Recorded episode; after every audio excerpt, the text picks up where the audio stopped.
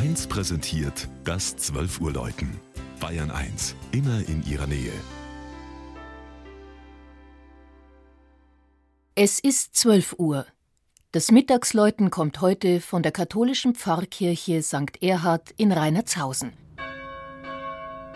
Regina Vanderl über die niederbayerische Dorfkirche mit ihrem stattlichen Geläut und einem besonderen Brauch.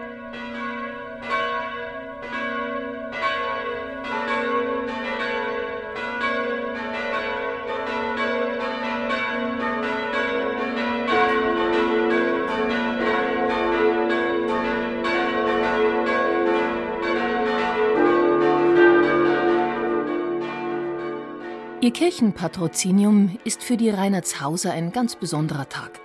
Das kleine Dorf nahe dem niederbayerischen Markt Pfeffenhausen hat vor genau 25 Jahren einen alten Brauch wieder aufleben lassen, der immer mehr Anhänger findet. Das Erhadi-Fest mit Pferdeumritt zu Ehren des Kirchenpatrons St. Erhard.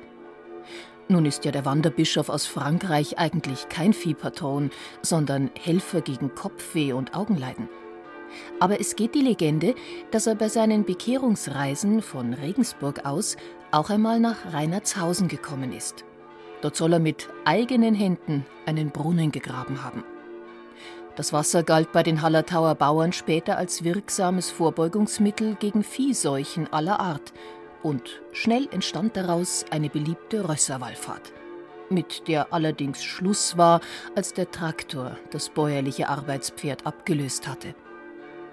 Vor einem Vierteljahrhundert nun haben die Reinhardshauser beschlossen, mit dem Erhardi-Fest den Brauch wieder aufleben zu lassen. In den Tagen um das Patrozinium am 8. Januar gehört neben mehreren Gottesdiensten mit Segnung des Erhadi-Wassers, das bei Augenkrankheiten helfen soll, und der allgemein hilfreichen Erhadi-Zelten, nun auch wieder der Zug der Reiter und Gespanne durch das Dorf dazu. Dabei ist auch das mit fünf Glocken für eine Dorfkirche recht stattliche Geläut zu hören. Sehenswert ist auch das vor fast 20 Jahren neu gestaltete Deckengemälde des Gotteshauses, das thematisch die breite Palette des Lebens samt Himmel, Erde und Fegefeuer umfasst. Im Zentrum aber steht die Apotheose des Kirchenpatrons, der von Gott direkt in den Himmel aufgenommen wird.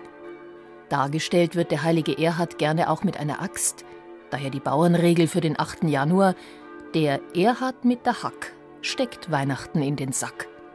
Die Weihnachtszeit ist endgültig vorbei.